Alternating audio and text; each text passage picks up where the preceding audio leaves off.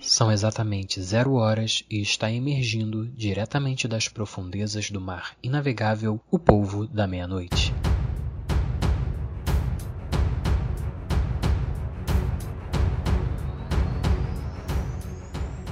No programa de hoje, Cinco Sóis, o mito asteca da criação do mundo. Texto, edição e narração, Wesley Moraes. Assim contavam os astecas acerca da criação do mundo. Antes deste mundo e tudo que nele há existir, houveram quatro outros mundos, os quatro sóis. Esses mundos anteriores, seus habitantes e tudo o que neles havia, foram criados e depois destruídos pelas ações dos deuses. Este mundo em que vivemos é o quinto sol, e os astecas eram seu povo, o povo do sol. Seu dever divino era travar uma guerra cósmica a fim de fornecer ao sol seu alimento pois sem seu alimento o sol desapareceria do céu. Assim, o bem-estar e a própria sobrevivência do universo dependiam das ofertas de sangue e corações ao sol. Porém, para realmente entender como tudo o que existia não existe mais e como tudo o que há existe, precisamos voltar a um momento antes do próprio tempo Precisamos voltar ao vazio que era o universo, pois foi no vazio que o primeiro Deus, Omitteotol, se criou. Omitteotol era homem e mulher, bem e mal, luz e trevas, fogo e água, julgamento e perdão. Era o Deus da dualidade. Omitteotol deu à luz a quatro filhos, os quatro Tezcatlipocas. Cada um presidia uma das quatro direções cardeais. No Oriente, presidia o Tezcatlipoca branco, Quetzalcoatl, o deus da luz, misericórdia e vento. No sul, presidia o Tezcatlipoca azul, Huitzilopochtli, o deus da guerra. No oeste, presidia o Tezcatlipoca vermelho, Xiptotec, o deus do ouro, agricultura e a primavera. E sobre o norte presidia o Tezcatlipoca negro, aquele que também era chamado simplesmente de Tezcatlipoca, o deus do julgamento, noite, engano, feitiçaria e da terra. O primeiro sol. Foram esses quatro deuses que, finalmente, criaram todos os outros deuses e o mundo.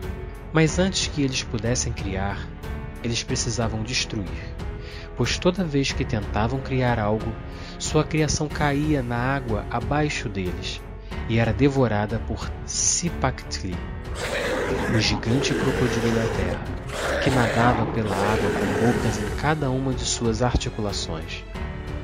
Os quatro Tezcatlipocas criaram os primeiros humanos, e eles eram gigantes. Eles criaram os outros deuses, dos quais os mais importantes eram os deuses da água, Tlaloc, o deus da chuva e da fertilidade, e Chalchiltlicui, a deusa dos lagos, rios e oceanos, que era também a deusa da beleza. Para iluminar, eles precisavam de um deus para se tornar o sol, e o Tezcatlipoca negro foi o escolhido. Mas, porque ele havia perdido uma perna ou porque ele era o deus da noite, ele só conseguiu se tornar meio sol. E o mundo então continuou assim por algum tempo. Mas uma rivalidade entre irmãos cresceu entre Quetzalcoatl e seu irmão, o poderoso Sol. E Quetzalcoatl, valendo-se de um porrete de pedra, derrubou seu irmão do céu. Sem sol, o mundo estava totalmente em trevas, e em sua raiva, Tezcatlipoca comandou seus jaguares para comerem todas as pessoas. E este foi o fim do primeiro sol. O segundo sol. Os deuses criaram um novo grupo de pessoas para habitar a Terra, desta vez com o tamanho que os humanos possuem até hoje. Quetzalcoatl tornou-se o novo Sol, e com o passar dos anos, as pessoas da Terra cresceram cada vez menos civilizadas e pararam de mostrar honra adequada aos deuses.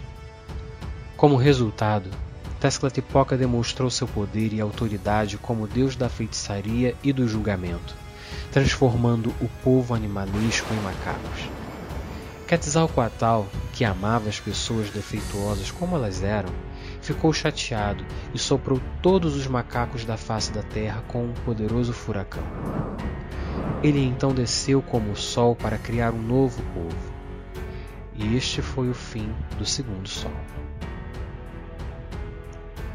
O terceiro Sol. Tlaloc se tornou o próximo Sol.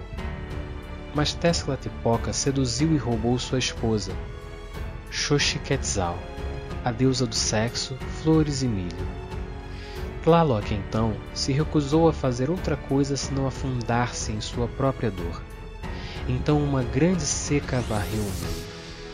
As orações do povo por chuva incomodavam o sol, que estava de luto e ele se recusava a permitir que chovesse.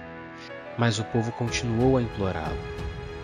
Então, em um acesso de raiva, ele respondeu às suas orações com uma grande chuva de fogo. Continuou a chover fogo até que toda a terra se queimou. Os deuses tiveram que construir uma nova terra a partir das cinzas. E assim terminou o terceiro sol. O quarto sol. O sol seguinte e também a nova esposa de Tlaloc foi Chalchutlicue. Ela era muito amorosa com as pessoas, mas Tezcatlipoca não era. Tanto o povo quanto Chalchutlicue sentiram seu julgamento quando ele disse à deusa da água que ela não era verdadeiramente amorosa e apenas fingiu bondade por egoísmo para obter elogios do povo. Chalchutlicue ficou tão arrasada com essas palavras que chorou sangue pelos próximos 52 anos, causando uma inundação horrível que afogou todos na terra. Os seres humanos se tornaram peixes para poder sobreviver. E este foi o fim do quarto sol. O quinto sol, o mundo como é hoje. Quetzalcoatl não aceitara a destruição do seu povo e foi para o submundo, onde roubou os ossos dos seres humanos do deus Mictlantecuhtli. Ele mergulhou esses ossos em seu próprio sangue para ressuscitar o seu povo, que reabriu os olhos para um céu iluminado pelo sol atual, Huitzilopochtli. Os Tzintzimmé, ou estrelas, ficaram com ciúmes do seu irmão mais brilhante e importante, Huitzilopochtli. Sua líder, Salki, deusa da lua, os lidera em um ataque ao sol e todas as noites eles chegam perto da vitória quando brilham no céu. Mas são derrotados pelo poderoso Huitzilopochtli, que governa o céu diurno. Para ajudar esse deus tão importante em sua guerra contínua, os astecas oferecem a ele o alimento dos sacrifícios humanos. Eles também oferecem sacrifícios humanos a Tezcatlipoca por medo de seu julgamento. Oferecem seu próprio sangue a Quetzalcoatl, que se opõe a sacrifícios fatais, em agradecimento pelo sacrifício de sangue que outrora o Deus fez por eles e oferecem ofertas a muitos outros deuses para muitos outros propósitos. Se esses sacrifícios cessarem, ou se a humanidade deixar de agradar aos deuses por qualquer outro motivo, este quinto sol ficará negro.